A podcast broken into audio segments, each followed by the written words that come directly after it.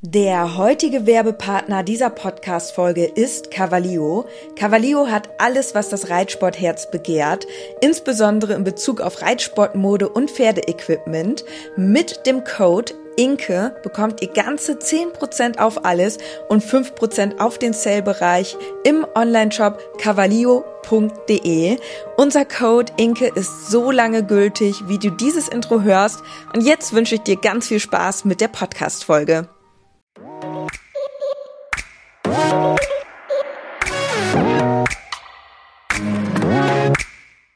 Gepflegter Reitsport, der Pferdepodcast.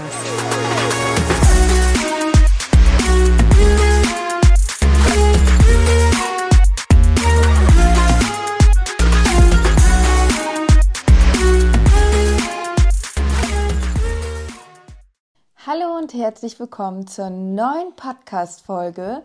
In dieser Podcast-Folge wollen wir über zehn Fehler bzw. Tipps beim Pferdekauf sprechen.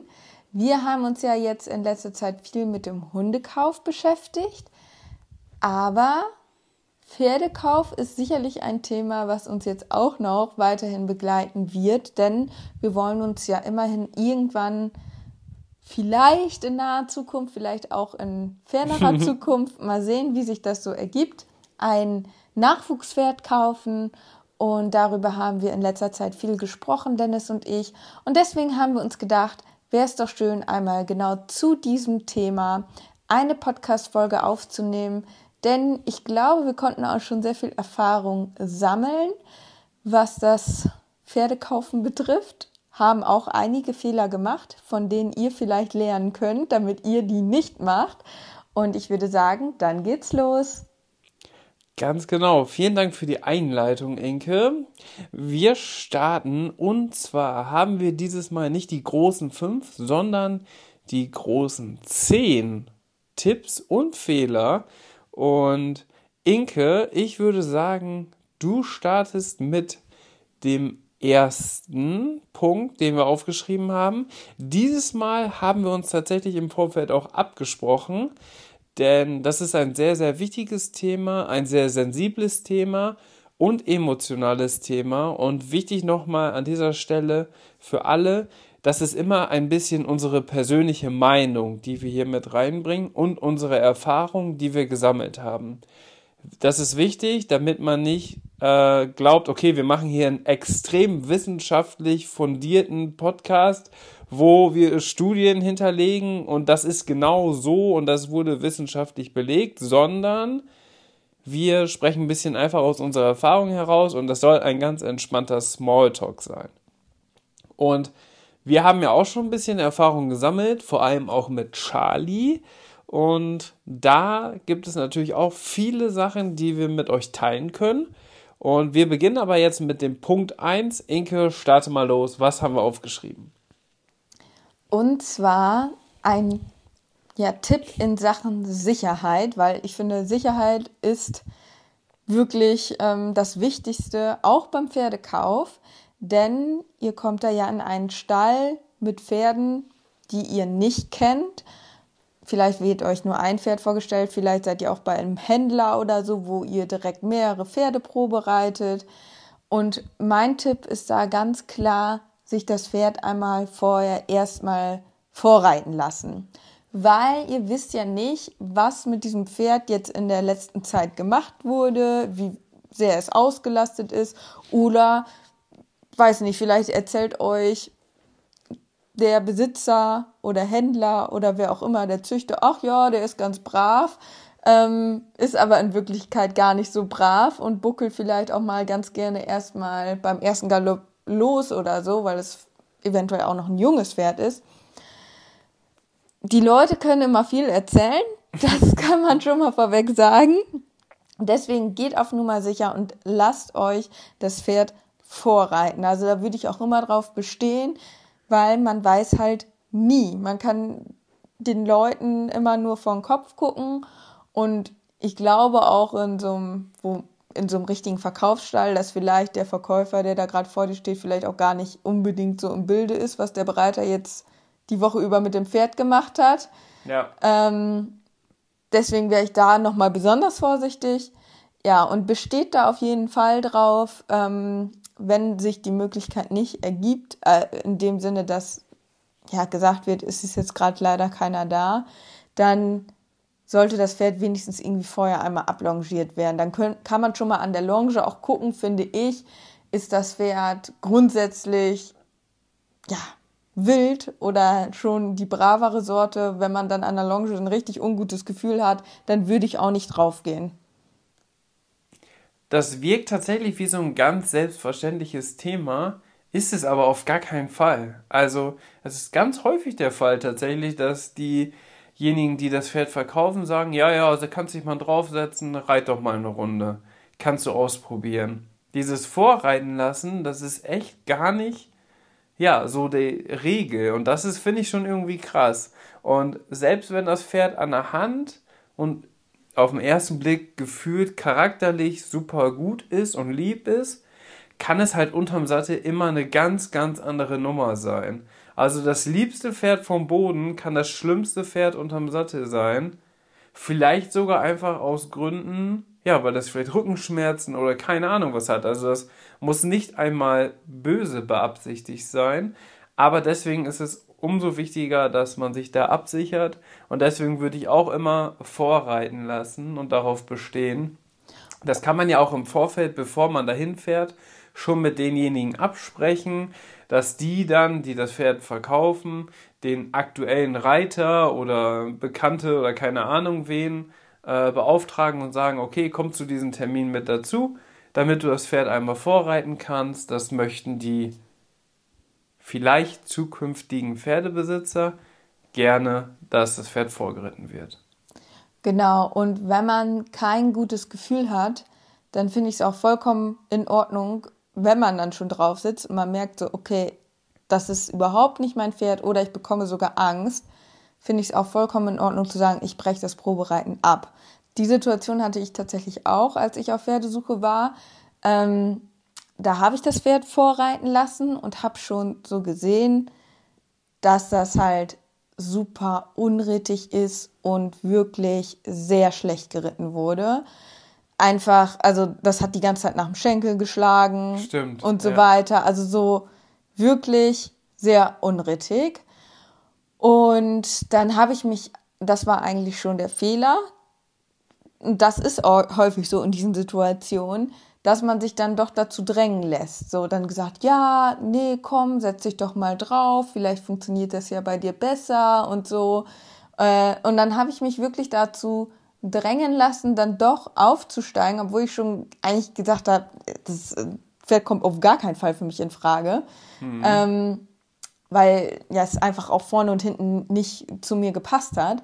So, aber dann bin ich halt trotzdem in den Sattel gestiegen, bin dann halt auch ein bisschen getrabt und dann hat das Pferd auch angefangen, nach meinem Schenkel zu treten. Und ähm, ja, dann meinten die halt so, ja, nee, galoppier doch jetzt mal an und so. Und ich dachte nur so, ey, das Pferd, das tritt jetzt schon im Trab nach dem Schenkel, nach, nach meinem Schenkel und war auch so total triebig. Ich, erstens wusste ich gar nicht, wie ich das jetzt in Galopp kriegen soll. Zweitens hatte ich mega Angst, dass das halt richtig ausrastet, wenn ich jetzt angaloppiere. Und dann habe ich auch gedacht, das hat überhaupt keinen Sinn. Ich breche das jetzt ab. Ich muss mir hier, also ich muss hier niemandem etwas beweisen. Ja. So, und wenn man halt merkt, das ist nichts, dann besser absteigen und aufhören. Weil die Zeit könnt ihr euch sparen und auch das Risiko. Ja, auf jeden Fall. Würde ich so unterschreiben. Ja, und dann sollte man sich da auch nicht zu schade sein, da muss man dann auch drüber stehen und nicht irgendwie denken, man müsste jetzt hier beweisen, äh, dass man damit um kann. So, so, weil man fühlt sich dann ja in dem Moment auch so gedrängt irgendwie und will sich dann vielleicht auch gut als Reiter darstellen. Ja, also dann, wenn man das Gefühl hat, kein gutes Gefühl hat, absteigen. Dann lasst es sein. Da hast du auch fast jetzt einen Punkt schon vorweggenommen. Aber wir haben als erstes auf Punkt Nummer zwei haben wir mehr oder weniger durch die Digitalisierung eine ganz neue Möglichkeit, wie man den Lebenslauf des Pferdes checken kann. Und ich habe das genannt Ergebnisse checken. Hängt natürlich immer davon ab, ob das Pferd jetzt schon auf dem Turnier war oder ob das Pferd vielleicht noch nicht auf dem Turnier war oder ob es ein Freizeitpferd ist, was gar nicht auf dem Turnier ist oder so. Das hat natürlich immer natürlich Auswirkungen auf diesen Punkt, den ich jetzt beschreibe.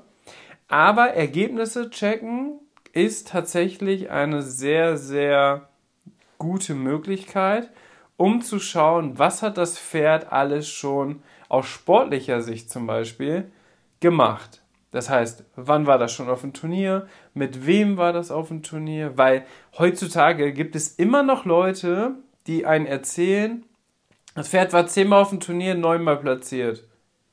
Du guckst das nach, das Pferd war zehnmal auf dem Turnier, einmal platziert. Mhm. Aber solche Leute gibt es, die einfach sowas behaupten. Was halt richtig krass ist, aber aus eigener Erfahrung gesprochen, erzählen die Leute immer, wie toll sie sind, wie toll ihre Pferde sind, dass wir alles im Griff haben, dass das unglaublich gut ist, dass das immer erfolgreich ist auf dem Pferd, auf dem Turnier. Und dann guckst du das an, guckst das nach, auf unterschiedlichen Plattformen, die es so gibt. Und da siehst du einfach, das ist einfach gelogen. Also die Leute lügen einfach. Mhm. Und das ist mir so oft schon aufgefallen, das sind oft dann die Leute, vielleicht kennt ihr die auch im Stall, die gerne von sich selber sprechen. Das mag ich sowieso überhaupt gar nicht, wenn die immer nur von sich sprechen, wo ich denke, oh Leute, ja, ich hab das und das und ich und ich bin so gut und oh, oh, ist das ein tolles Pferd. Aber nur ich kann das Pferd reiten, weil wir haben so eine Verbindung und das ist ganz schwierig zu reiten für jemand anderen und oh, wenn ich das Gut, so, aber das wäre natürlich nicht so optimal, wenn die Person das erzählen würde dass es ansonsten sehr schwierig zu reiten wäre. Beim Verkauf. Ja, ja. ja. Nee, und deswegen, aber das ist auf jeden Fall eine Möglichkeit. Wobei, Achtung, es ist tatsächlich möglich, nicht bei den Daten, die man zum Beispiel bei den FN-Erfolgsdaten und so weiter nachschauen kann, aber bei den anderen Online-Plattformen, die Ergebnisse,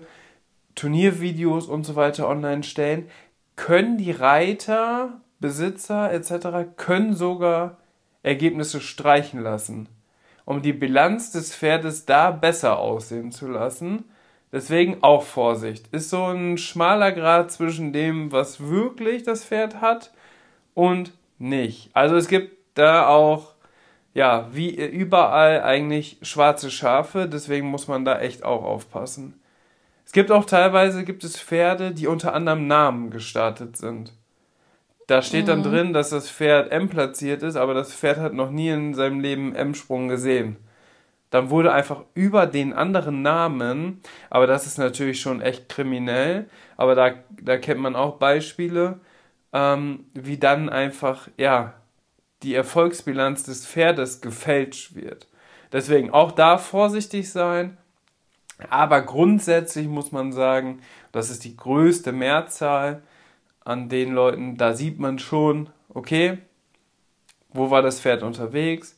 Warum war das zum Beispiel ein Jahr lang gar nicht auf dem Turnier? Ich finde, das hat eine Hatte das viel vielleicht eine Verletzung? Genau, wenn man zum Beispiel sagt, das Pferd war nie verletzt und dann aber in der Turnierbilanz ein Jahr Pause erkennbar ist, und sonst das Pferd war immer auf dem Turnier, dann sollte man zum Beispiel auch stutzig sein. Genau, dann könnte man das natürlich auch nachfragen. Aber da kommen wir gleich hin. Inke, der nächste Punkt ist nicht drängen lassen. Was meinst du damit? Genau, also diese klassische Aussage wie ich habe noch andere Käufer, ihr müsst euch schnell entscheiden. das ist natürlich so eine Aussage, die wird durchaus getroffen, denke ich, um Druck auszuüben, damit man sich schneller entscheidet, weil ja, die meisten Verkäufer haben natürlich auch keine Lust, dass da so lange noch rumgedruckt wird, sondern wollen in der Regel ja, wenn die merken, es passt, sage ich mal, dann ja auch das Pferd verkaufen, ne? Ja. Ähm, aber in einigen Fällen ist es vielleicht auch wirklich so, dass noch andere Interessenten da sind. Und wenn man sich jetzt nicht bis nächste Woche entscheidet, das Pferd wirklich vielleicht dann auch weg sein könnte. Das, diese Situation kann ja auch wirklich, im, also ohne dass das jetzt einfach behauptet wird, sondern die Situation, die Situation kann ja wirklich so sein, Trotzdem sollte man sich davon nicht drängen lassen. Nehmt euch die Zeit und wenn dann das Pferd weg ist, weil ihr euch noch nicht entscheiden konntet, ganz ehrlich, dann ist es so. Dann, da muss man sagen, dann war es Schicksal, weil wenn man vom Bauchgefühl da noch nicht eindeutig Ja zugesagt hat, sondern ja, sich noch unsicher war, dann war es besser so, dass der andere das Pferd genommen hat. Und ganz ehrlich, es gibt so viele Pferde auf dem Pferdemarkt. Und ja, selbst man wenn man dann einfach ja nochmal ein, zwei Monate verstreichen lässt, bis wieder neue Pferde da sind auf dem Markt, ich glaube, da gibt's genug Pferde. Ja, ein, zwei Jahre wird, glaube ich, niemand warten, Enkel. Und man hat sich ja vielleicht wirklich in das Pferd schon verliebt, aber ist noch nicht ganz einverstanden mit vielleicht dem Preis oder so dann ist natürlich schon ein bisschen komplizierter. Aber wenn das Pferd natürlich dann weg ist, ja, dann ist das so, wie du schon gesagt hast. Ich glaube, dieses Drängen lassen sollte man auch nicht unbedingt. Und jeder Verkäufer sagt, ja, da haben wir, haben wir schon viele Interessenten. Ja, es macht das Pferd ja dann auch attraktiver, dass man denkt, okay, da sind auch andere, die dieses Pferd haben wollen. Das ist ja so ein ganz einfaches Prinzip, ne? Ja, ganz genau jemanden mitnehmen? Da habe ich ein Fragezeichen hintergeschrieben. Denn das kann sowohl positiv, aber auch negativ sein. Wie meine ich das? Und zwar, wenn man wenig Erfahrung hat, dann sollte man vielleicht seinen Trainer oder Bekannte oder Pferdewirtschaftsmeister oder Stallbetreiber, wo das Pferd später hinkommen soll, das eigene Pferd, egal was, sollte man vielleicht fragen, ob die dadurch, dass die mehr Erfahrung mit dem Pferdesport haben, ob die nicht mitkommen wollen zum Ausprobieren.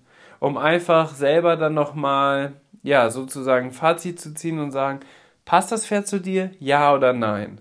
Warum negativ? Das kann natürlich auch negativ sein, wenn die begleitende Person jetzt vielleicht gar nicht so 100% genau weiß, was du überhaupt möchtest mhm. und kann dich in deiner Entscheidung auch auf gewisse Art und Weise beeinflussen.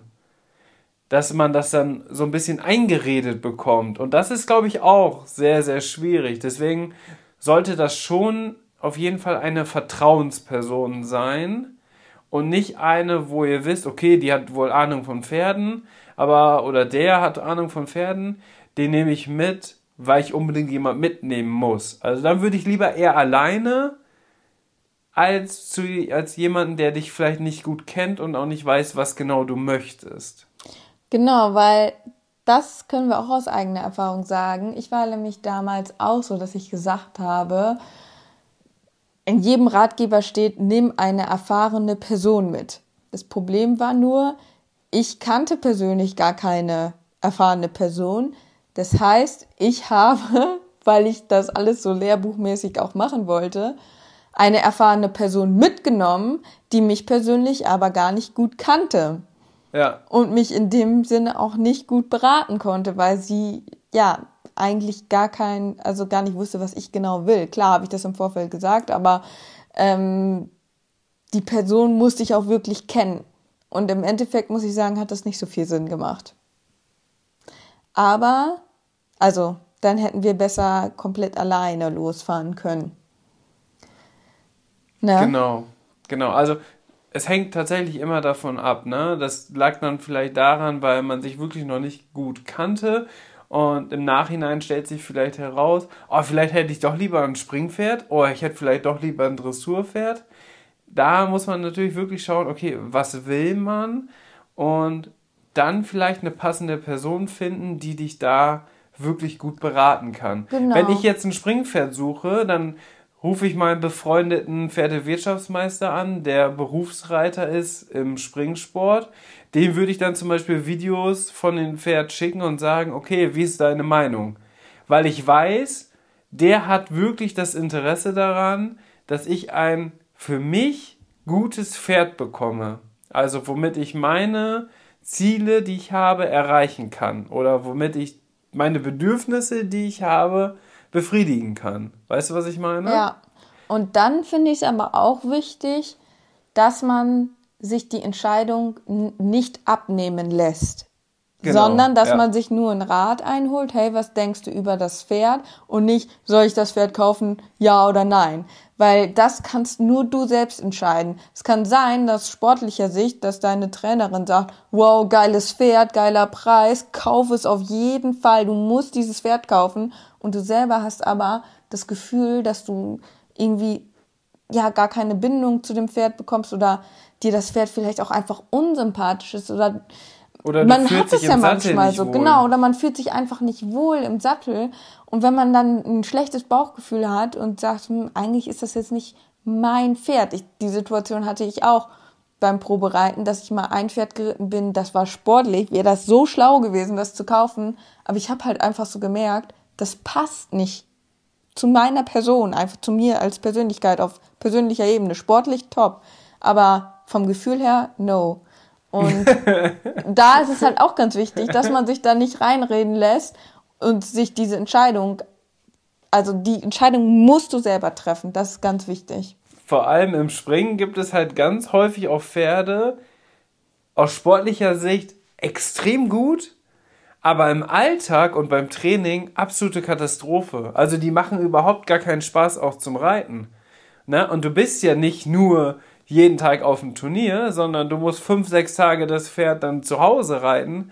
Und das muss dir als Privatperson, wenn du das jetzt hobbymäßig machst, muss dir das natürlich auch Spaß machen.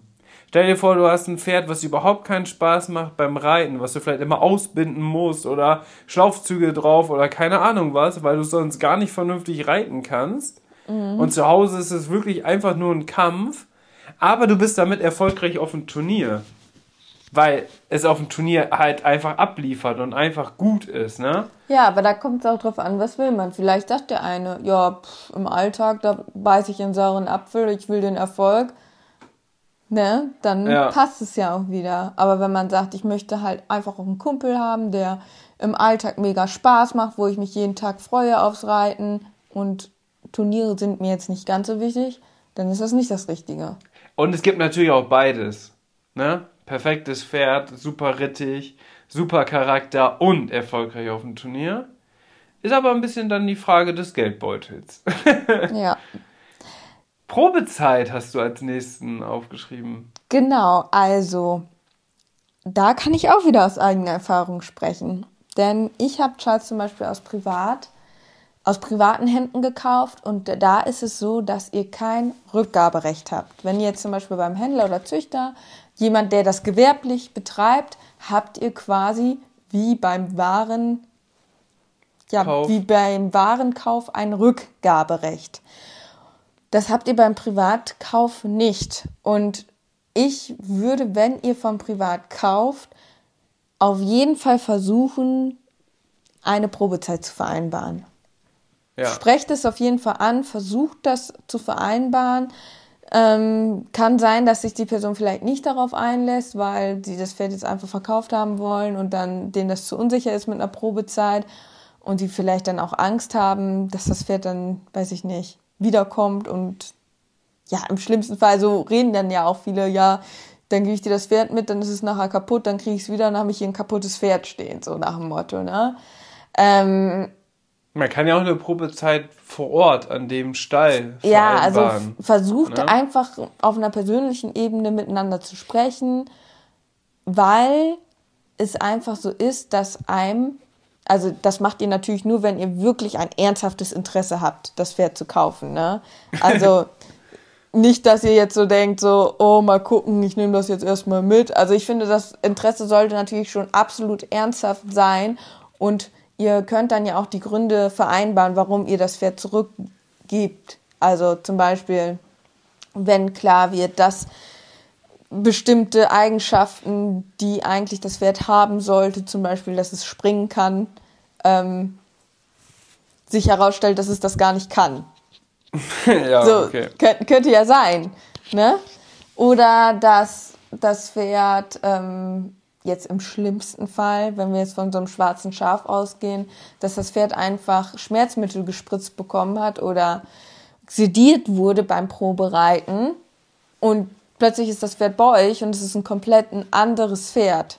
Ist auch ein weit verbreitetes Thema. Also mhm. man denkt jetzt immer, ja, aber das ist, das kommt ja nicht vor. Wer sediert denn das Pferd? Wir können aus Erfahrung sprechen, dass das doch eine sehr, sehr weit verbreitete Methode ist, um das Probereiten für den zukünftigen Pferdebesitzer so angenehm wie möglich zu gestalten. Also das muss immer, ihr müsst immer daran denken, die Leute versuchen euch das Pferd zu verkaufen und wollen natürlich, dass alles ideal funktioniert. Ne? Also das Pferd war noch nie so sauber wie zu dem Zeitpunkt. Das ist perfekt einbandagiert. Das ist, keine Ahnung, perfekt vorbereitet. Das ist natürlich nicht die Realität. Ne? Und deswegen, da muss man immer aufpassen. Und ja, da gibt es natürlich auch verschiedene Methoden, Möglichkeiten. Deswegen wäre das mit so einer Probezeit oder über so einen längeren Zeitpunkt ausprobieren oder Zeitraum ausprobieren, ähm, noch was anderes, weil dann erlebst du das Pferd mehr im Alltag. Und das ist ja das, was du am Ende auch zu Hause haben möchtest mit deinem Pferd. Mhm.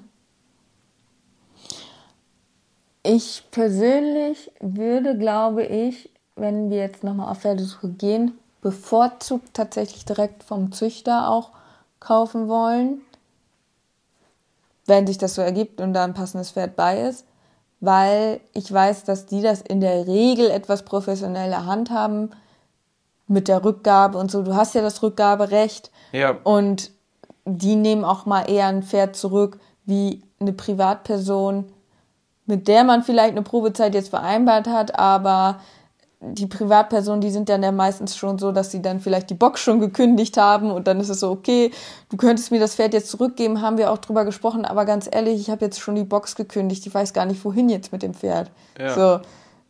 Ja, oder, oder ein Pferd wirklich so aus privaten Gründen, aber wo das vielleicht auch noch gar nicht inseriert wurde irgendwo, mhm. ähm, sondern wo wirklich aus privaten Gründen das verkauft wird, aber den Leuten das wichtig ist, dass das Pferd zum Beispiel bei uns dann hinkommen, weil die wissen, wie bei uns die Haltungsbedingungen sind. Dass die das Pferd weiter verfolgen können über Social Media und so weiter und so fort. Das sind ja auch vor allem bei Privatpersonen immer auch sehr starke Argumente, warum entscheidet man sich jetzt dafür, das Pferd zu verkaufen. Das muss einem auch immer bewusst sein. Ne? Also ein Händler oder ein Züchter, der ist natürlich, oder das ist natürlich deren Hauptziel, das Pferd irgendwann zu verkaufen.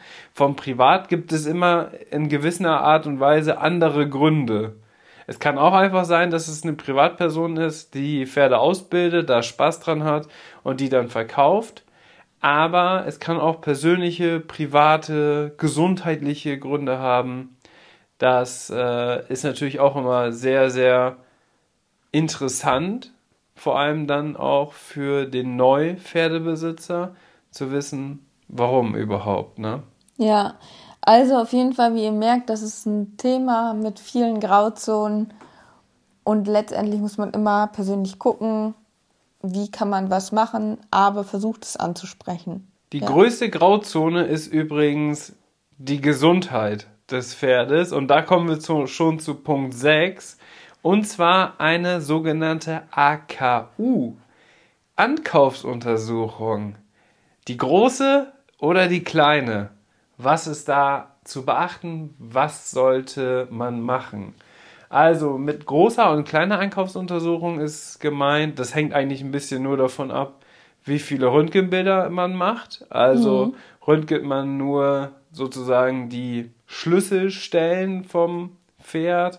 Nee, Moment, Oder kleine AKU ist nur Gesundheitscheck ohne Röntgen. Ist komplett ohne? Ja, also zumindest als wir, als ich das letzte Mal auf Pferdesuche war. Ach so. Also das ist quasi nur einmal vortraben, gucken auf weichen, harten Boden. Beugeprobe. Generell das Pferd, das Gebäude begutachten.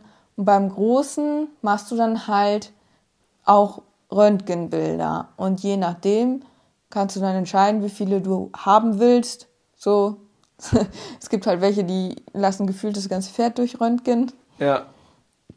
Kommt halt auch drauf an, was du mit dem Pferd machen willst, so, ne? Ja, und das hängt natürlich auch wieder davon ab, wie teuer das ist. Also, ich glaube, man spricht auch schon von kleiner, von der kleinen Einkaufsuntersuchung, wenn man halt diese Beugeprobe etc. das alles mit einbezieht und zusätzlich noch vier, fünf Röntgenbilder, um zu schauen, hat das Pferd zum Beispiel einen Chip im Bein etc. Mhm. Aber was immer dann halt bei der großen Einkaufsuntersuchung dabei ist, das sind dann wirklich 16 bis teilweise 32 Bilder, wo wirklich der ganze Rücken durchgecheckt wird und so weiter und so fort. Also das, was auch zum Beispiel die ganzen Auktionspferde durchlaufen, das ist wirklich der Rundum-Check. Also alles, was aus tierärztlicher Sicht möglich ist, um zu gucken, ist das Pferd gesund oder halt nicht. Und das ist natürlich auch, je nachdem, was für ein Budget man jetzt ansetzt beim Pferd, auch wiederum ein großer Kostenfaktor. Mhm.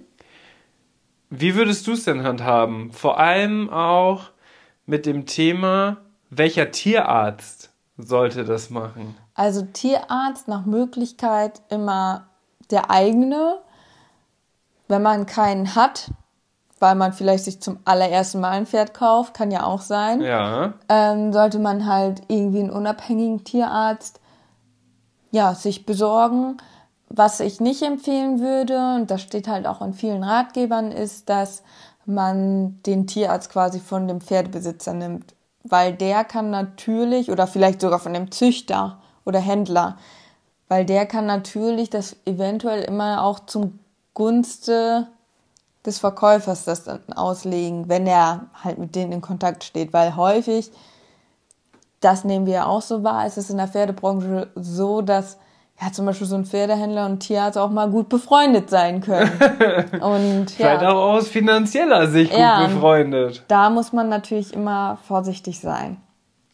Also ihr merkt schon, das Thema Pferdekauf und Verkauf ist unglaublich kompliziert und es ist halt auch, es geht halt ums Geld. Und, und, oft muss man auch dazu sagen, sind, wenn Befunde da sind, ist das auch immer so ein bisschen Auslegungssache.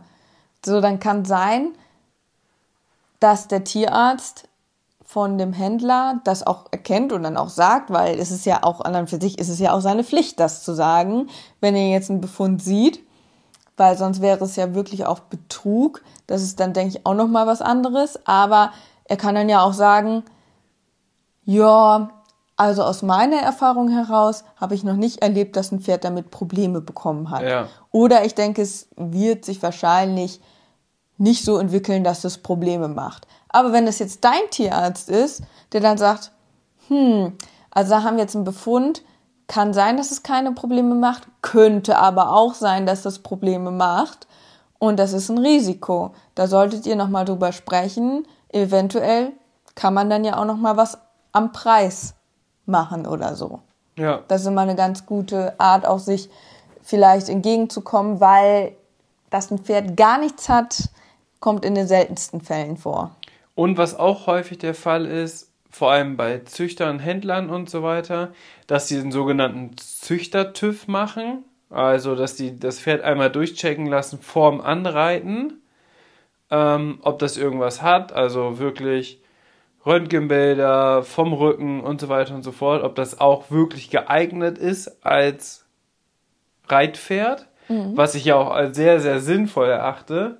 Aber dann wird häufig auch zum Beispiel in der Verkaufsanzeige und so weiter dann gesagt, Züchter-TÜV ist vorhanden, aber das Pferd ist sechs Jahre und läuft schon seit zwei Jahren auf dem Turnier.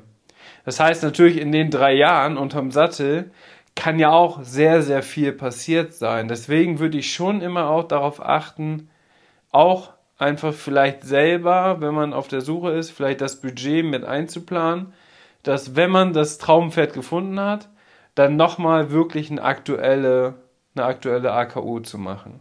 Ja. Und nicht eine AKU, die vor drei Jahren war, dann als Basis nehmen, okay, das Pferd ist ja gesund. Weil zwei, drei Jahre unterm Sattel, Inke, du weißt es, da kann einiges passieren. Da kann einiges passieren. Aber trotzdem ist es ja natürlich mega gut, wenn das Pferd schon mal vor ein paar Jahren zum Beispiel auch durchgecheckt wurde. genau, ein seriöser Züchter, der macht das auch. Ja, ne? und also wie gesagt, in den seltensten Fällen ist halt wirklich gar nichts, gar nichts. Und immer ist, ich weiß nicht, vielleicht, wenn es nur ein Chip ist, aber dann kann man zum Beispiel ja auch dann drei Jahre später gucken, komm, da äh, gucken wir jetzt nochmal gezielt nach, weil das war auffällig. Ähm, und guckt dann, ist der Chip gewandert oder nicht. Und dann weiß man auch, ist das bedenklich oder nicht. Deswegen ist es natürlich cool, wenn es schon mal Röntgenbilder gibt. Aber dann würde ich auf jeden Fall gucken, inwiefern haben sich diese Röntgenbilder jetzt verändert. Aber es ist eine gesundheitliche Momentaufnahme. Und von heute auf morgen kann sich das auch ändern. Ja. Das heißt, du kannst auch ein Pferd mit 1er TÜV haben und das ist danach platt und hat irgendwas. Du kannst auch ein Pferd mit einem schlechten TÜV haben, was vielleicht schon einige Befunde hat, wo dein Tierarzt aber sagt, okay, aber ich glaube, dass der damit vielleicht keine Schwierigkeiten oder wenig Schwierigkeiten haben wird, wenn das Stallmanagement gut läuft zum Beispiel, mhm. wenn ihr das vernünftige füttert, also wenn ihr vernünftiges Futter habt und so weiter und so fort, könnt ihr mit dieser Einschränkung des Pferdes, mit dem Befund, sehr gut leben und sogar noch am Turniergeschehen teilnehmen.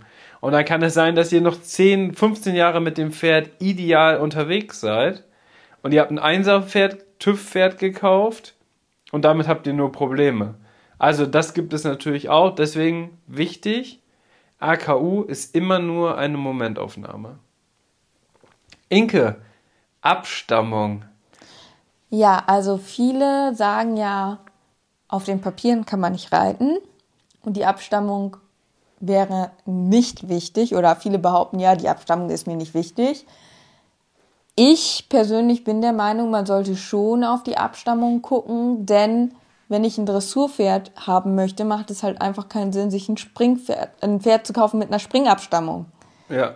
und ich muss aber tatsächlich sagen, dass wir das erschreckend oft schon gehört haben. Ja, eigentlich wollte ich ja ein Dressurpferd. Jetzt habe ich hier so ein Springpferd stehen. Und umgekehrt. So nach dem Motto, ähm, ja, eigentlich wollte ich das und das. Und hat dann aber von der Abstammung her sich komplett was anderes gekauft. Ähm, ja, die können ja auch springen. Oder ja, die können ja auch Dressur laufen. Ja, es hängt aber auch davon ab, was du mit dem Pferd willst. Und du, also das beste Beispiel, Praxisbeispiel ist, schau dir eine Dressurpferde A an und schau dir eine Springpferde A an, also wo die jungen Pferde sind, und schau dir da die Abstammung an. Das ist in den meisten Fällen zu 95, vielleicht sogar bis 99 Prozent so, dass sowohl auf der Vater- als auch auf der Mutterseite Springabstammung ist. Oder Vater-Mutter-Seite Dressurabstammung. Jetzt ist Inke in dem ähm, Ankommen gestartet, wo auch viele Profis starten, viele junge Pferde starten. Die haben alle Abstammung vom Allerfeinsten. So, das ist, das ist tatsächlich so. Hängt natürlich davon ab, was du möchtest. Wenn du ein vierseitiges Pferd haben willst, dann reden wir schon wieder über eine ganz andere Situation. Dann ist vielleicht so ein Ludo interessant. Vaterseite Springen, Mutterseite Dressur. Na, damit genau. hast du genau. die Möglichkeit vielleicht Aber begrenzt in der Dressur und im Springen was zu erreichen. Aber wenn du nur Dressur oder dich nur auf Springen spezialisierst, würde ich doch eher auch dahin tendieren, dass man sich da wirklich eine gute Abstammung sucht. Mhm. Je, am Ende, je wilder das Pferd, umso besser in der jeweiligen Disziplin. Ja.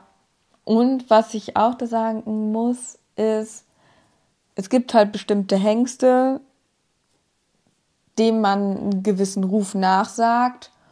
Und wenn man jetzt weiß, dass man ein unsicherer Reiter ist oder ein ängstlicher Reiter, dann nimmt einfach kein Pferd mit solch einer Abstammung, wo den Hengsten schon nachgesagt wird, dass die nicht einfach sind. So, dann nimmt ein Hengst, der brav ist zum Beispiel, wo ja. man sagt, die sind sehr rittig und äh, weiß ich nicht, sind nicht ängstlich. Klar, Ausnahmen bestätigen alles so. Also es gibt halt immer Ausnahmen. Ja. Aber wenn ihr das wisst, dann, dann macht, also dann macht einfach nicht den Fehler und denkt irgendwie so, ja, ja, auf den Papieren kann man nicht reiten und am Ende habt ihr dann vielleicht ein sehr unpassendes Pferd, was überhaupt nicht zu euch passt. Ganz genau. Da sind wir eigentlich auch schon bei einem weiteren Thema, Punkt Nummer 8, hinterfragen und den Verkaufsgrund. Das habe ich ja gerade auch schon mal kurz angesprochen. Aus Züchtersicht, aus Händlersicht ist es ja klar, warum ein Pferd verkauft werden soll. Ne? Also es wurde angeritten, ausgebildet und da möchten natürlich Menschen dran verdienen, weil das vielleicht einfach auch deren Gewerbe ist, deren Lebensunterhalt. Die müssen halt mit dem, was übrig bleibt, müssen die halt einfach ihr Brot kaufen. Mhm. Im wahrsten Sinne des Wortes. Bei Privatpersonen ist der Verkaufsgrund extrem unterschiedlich. Wie ich ja auch schon gesagt habe, aus persönlichen, gesundheitlichen, finanziellen Gründen, es kann alles sein. Oder es kann sein, dass jemand das mehr oder weniger nebengewerblich macht, also nicht angemeldet, sondern einfach den Spaß daran hat, Pferde auszubilden und die dann teurer zu verkaufen und sich damit ja, mehr oder weniger ein Taschengeld dazu zu verdienen oder ein Budget zu verdienen, womit man dann wieder neue junge Pferde einkauft und so weiter und so fort. Also ihr kennt ja den Ablauf, wie es so ist. Aber das sollte man dann immer als Interessent hinterfragen. Also fragt wirklich aktiv nach, vor allem dann bei Privatpersonen, warum wollt ihr das Pferd denn verkaufen? Habt ihr vielleicht schon mal gecheckt, so wie die Bilanz des Pferdes war und so weiter und so fort? Und dann findet man vielleicht auch schon heraus, wie ehrlich ist die Person mit mir oder wie unehrlich ist die Person mhm. mit mir. Vielleicht kommt dann was so, ja, also mit dem Pferd, äh, ich habe weniger Zeit, deswegen möchte ich das unbedingt verkaufen. Ist aber eigentlich super gut und ja, sonst hätte ich es auch behalten, aber ich möchte es jetzt verkaufen. Hast du vielleicht in der Bilanz gesehen, dass aber in den letzten Prüfungen es gar nicht funktioniert hat? Und dass es eher so ist, dass vielleicht die Reiterin oder die Besitzerin mit dem Pferd einfach nicht weiterkommt aus sportlicher Sicht und das der Grund ist, warum das Pferd verkauft wird. Und so kann man, glaube ich, schon einiges herausfinden. Und da sollte man wirklich auch offen hinterfragen, was ist der Grund und vielleicht einfach auch mit verschiedenen Leuten darüber sprechen.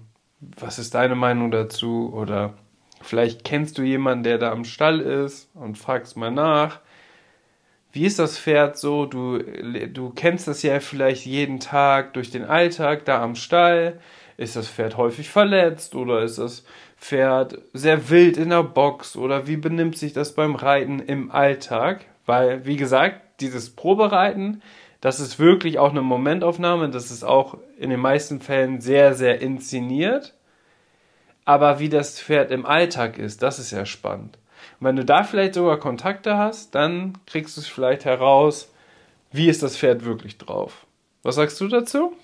Genau, oder man kann ja auch mal nachfragen, wenn man vielleicht kurz alleine auf der Stallgasse ist und da kommt gerade ein Einstaller vorbei. Hey, sag mal, ähm, war das Pferd schon mal länger krank. Ja. Und wenn du Glück hast, triffst du auf eine ehrliche Person und die antwortet dir ehrlich. Wenn die Person natürlich sagt, äh, nee, das Pferd hatte nie was, dann musst du natürlich auch gucken, hm, kann ich der Person das glauben, weil vielleicht. Ja, wenn das ein zehnjähriges Pferd ist, dann ist das halt gelogen. Ne? Ja, oder ist das jetzt eine Freundin, die natürlich das Pferd jetzt auch gut darstellen will. Aber vielleicht hat man ja Glück und äh, trifft auf ehrliche Personen, die, wo man dann irgendwas noch erfährt über das Pferd, was man sonst vielleicht nicht erfahren hätte. Also da würde ich ruhig einfach mal so forsch sein und die Gelegenheit nutzen, wenn sich da irgendwas anbietet, dass man da auch mal außenstehende Personen einfach anquatscht. Und mir, mir wäre es jetzt persönlich, ist mir die Ehrlichkeit auch noch mal viel, viel wichtiger. Also ich würde es viel mehr begrüßen, wenn man ehrlich ist und, keine Ahnung, die Person sagt, das Pferd ist sehr, ist, keine Ahnung, ist vorne vielleicht ein bisschen ungleich und ist deswegen ein bisschen anfällig. Deswegen mache ich immer vorsichtshalber Gamaschen auf der Wiese drauf. Weißt du, dass man sowas halt mhm. anspricht, weil am Ende ist das dann ein viel, viel größerer Mehrwert dann für den Neubesitzer, weil der sich wirklich darauf einstellen kann und wirklich das ideale Boxen, Stall, Haltungsmanagement betreiben kann. Trainingsmanagement betreiben kann. Ne? Also, dass man wirklich das sagt, weil Ehrlichkeit ist vor allem, wenn es auch um Tiere geht, nicht immer der Regelfall, sollte es aber meiner Meinung nach sein. Mhm. Und auch so, auch wenn du ehrlich bist, und wenn die Leute sagen, hey, das ist wirklich nett, der hat mir wirklich alles gesagt, das Pferd hatte mal einen Husten, das Pferd hatte mal ein Hufgeschwür, das Pferd hatte mal keine Ahnung was. Das sind ja alles keine schlimmen Dinge. Aber wenn du das als Pferdeverkäufer sagst, dann zeigt das ja auch dem Interessenten, hey, wenn man jetzt aus anderer Perspektive schaut, hey, der ist wirklich ehrlich mit mir. Andere hätten ja niemals gesagt, dass der irgendwie vor drei Jahren schon mal ein Hufgeschwür oder so hatte. Mhm. So, was ja heute, was ja dann zum jetzigen Zeitpunkt auch überhaupt nicht mehr relevant ist. Aber das ist eine ehrliche Haut. Und das finde ich cool. Ja. Haben wir aber tatsächlich auch bei unserer Pferdesuche erlebt. Ja, definitiv. Also es gibt wirklich von bis. Das muss man sagen. Das werdet ihr, wenn ihr dann auf Pferdesuche seid, wahrscheinlich dann auch mitbekommen.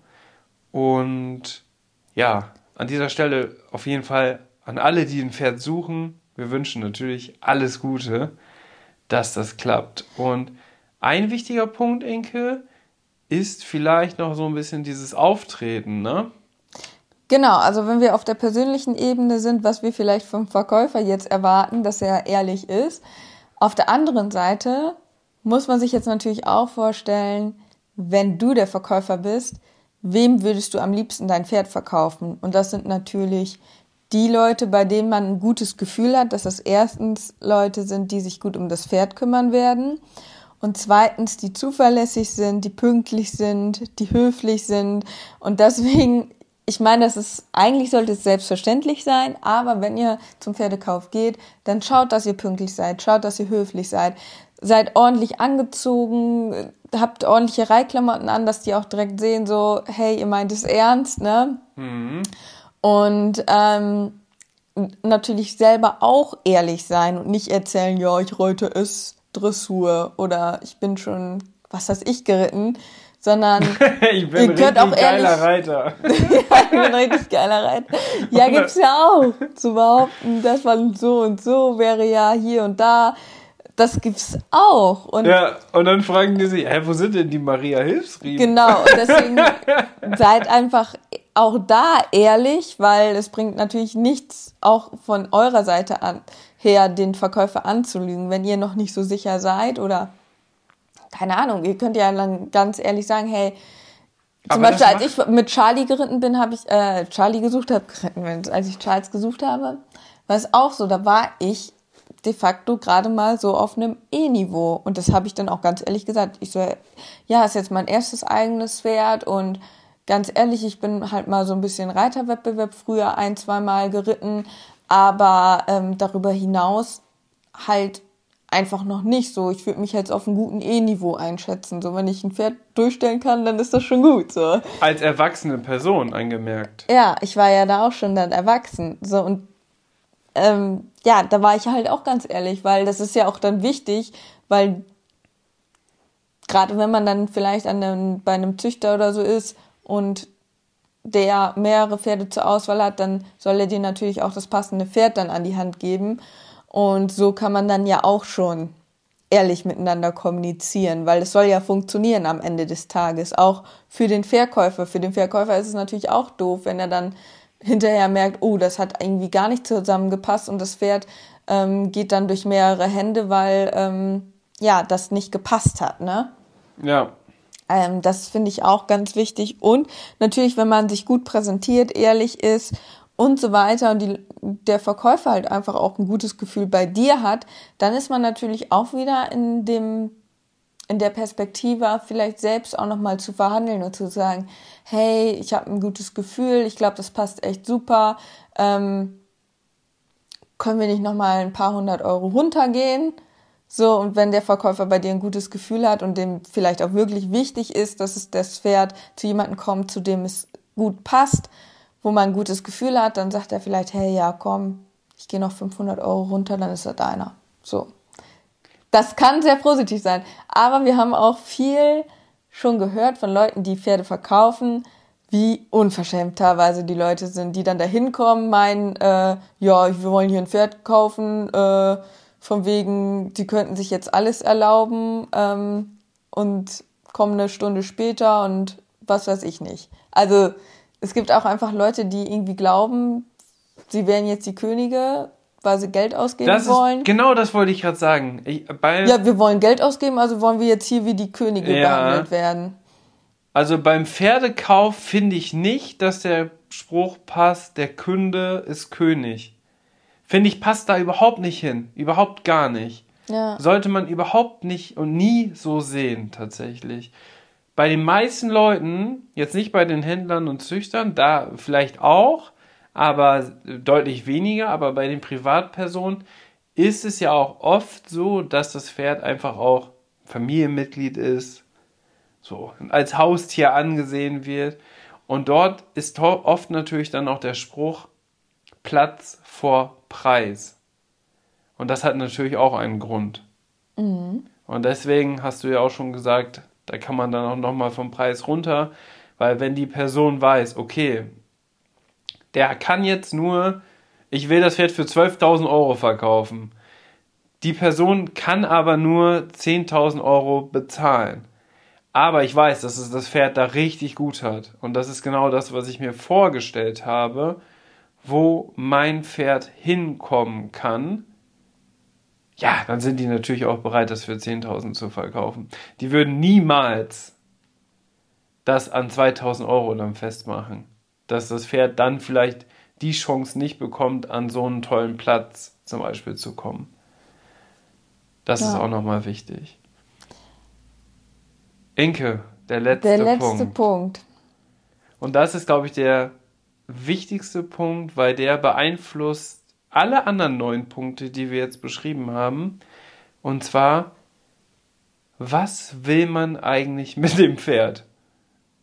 Hört sich blöd an, aber was will man mit dem Pferd? Oder was will man mit einem eigenen Pferd?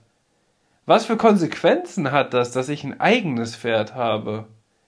Haben wir auch schon drüber gesprochen. Ja. In der letzten oder vorletzten Folge haben wir doch auch darüber gesprochen, was für Konsequenzen ein eigenes Pferd hat. Aber Viel Bauchschmerzen, weniger Geld, wenig, viel, viel weniger Freizeit und so weiter und so fort. Hört unbedingt in die Folge noch rein. Aber was will man mit dem Pferd erreichen? Also was ist dein Ziel? Möchtest du ein Pferd haben, womit du richtig cool ausreiten gehen kannst? Möchtest du ein Pferd haben, womit du auf dem Turnier erfolgreich bist? Möchtest du ein Pferd haben, womit du zu Hause Dressur und Springen, aber keine Turnierambitionen hast? Das sind sehr, sehr viele Punkte. Möchtest du Western reiten, Barock, die ganzen anderen Disziplinen? Suchst du ein Volti-Pferd? Hm. Kann ja auch sein. Also das ist natürlich sehr, sehr wichtig, aber vor allem jetzt auf dich bezogen, auf dich meine ich dann die Person, die jetzt gerade dann ein Pferd sucht und sich hier bei uns im Podcast jetzt Tipps abholt.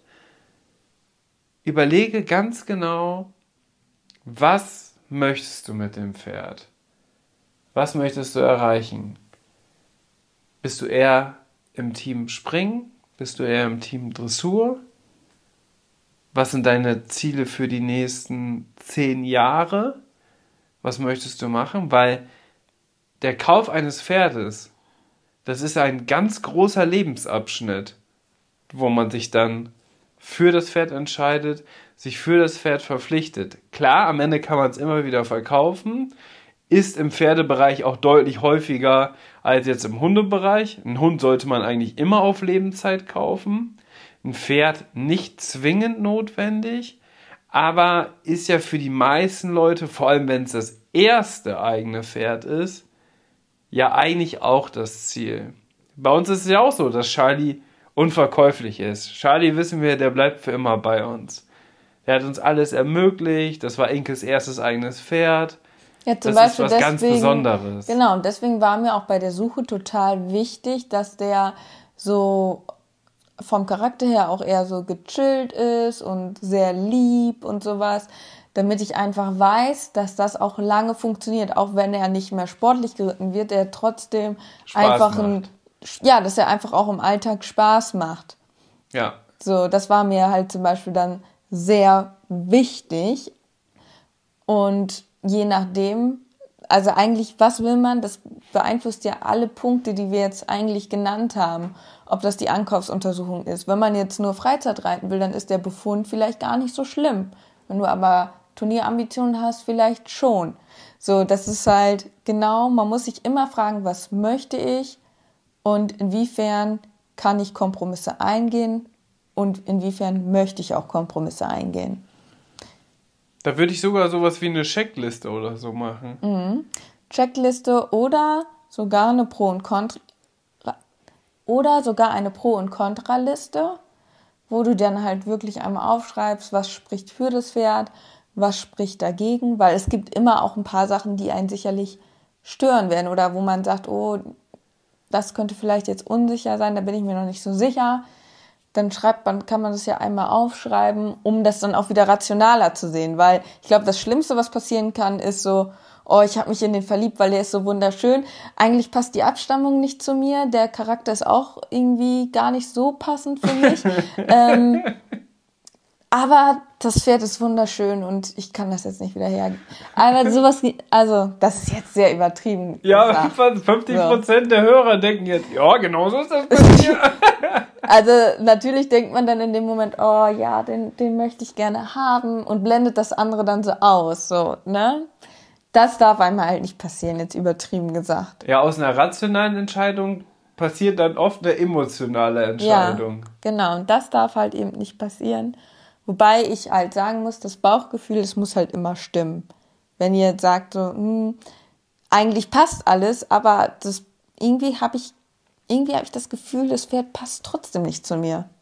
Das ist sehr gefährlich, weil wenn du dich dann fürs Pferd entscheidest und dann funktioniert es doch nicht oder es ist krank oder verletzt, dann machst du dir immer Vorwürfe.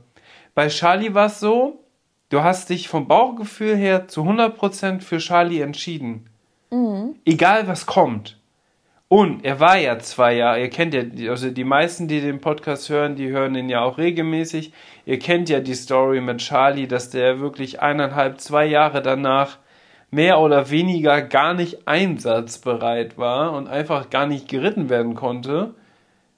Und trotzdem haben alle Bekannten, alle Freunde, haben alle immer gesagt, ha, das bereust du jetzt aber. Aber du hast immer für dich entschieden, nö.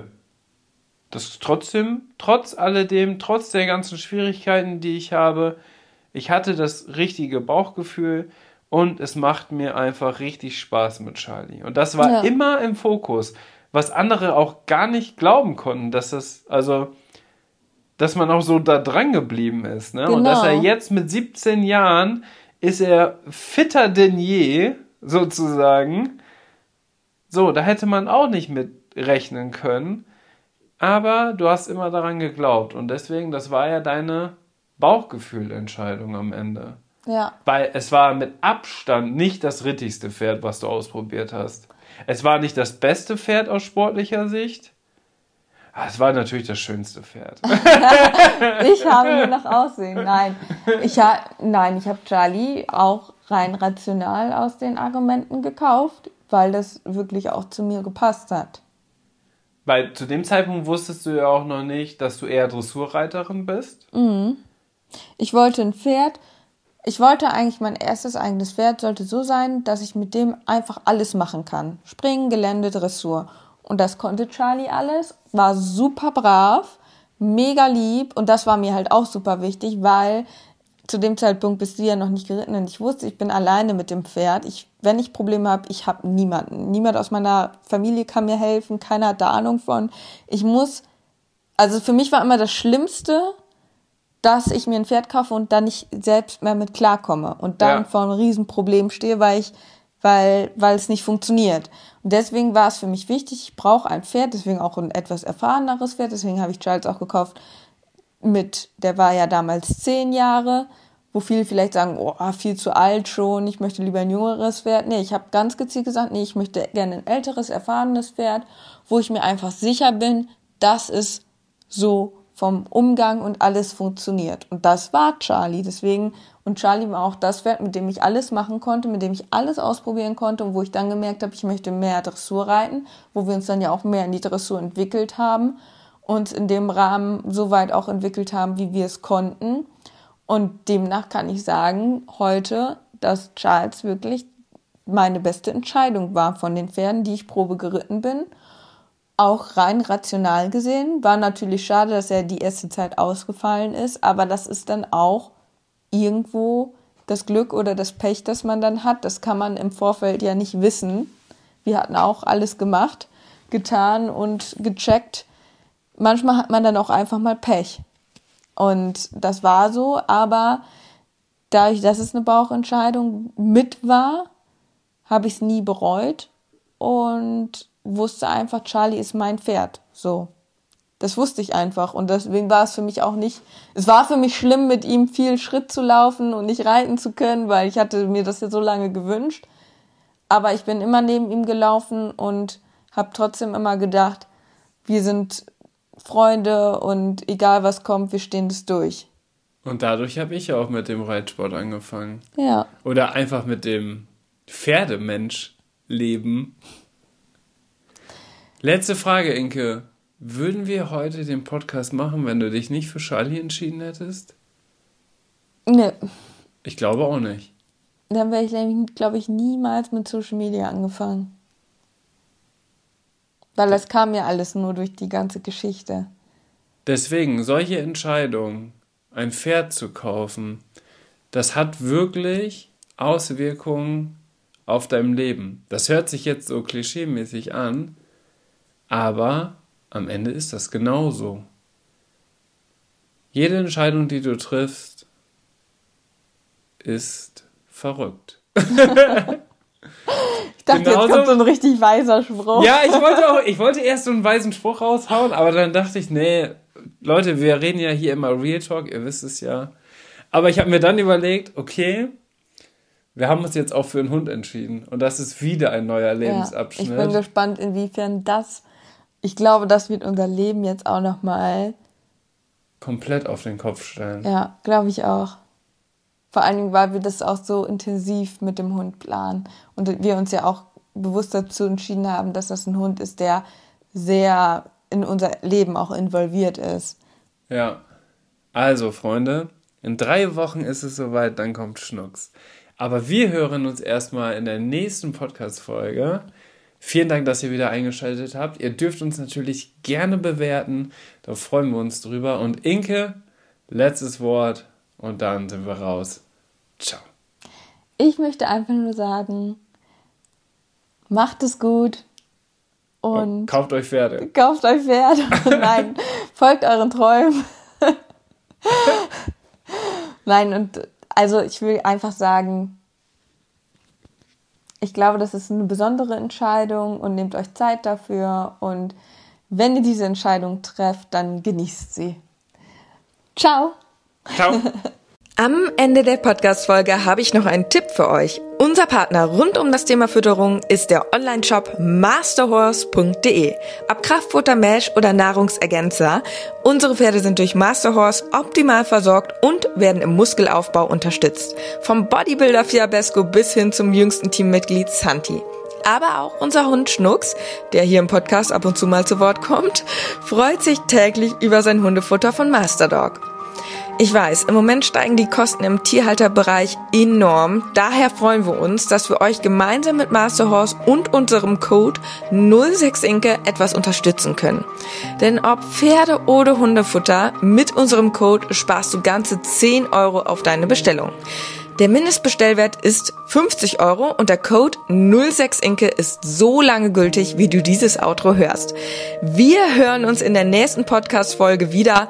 Bis dahin, Ciao.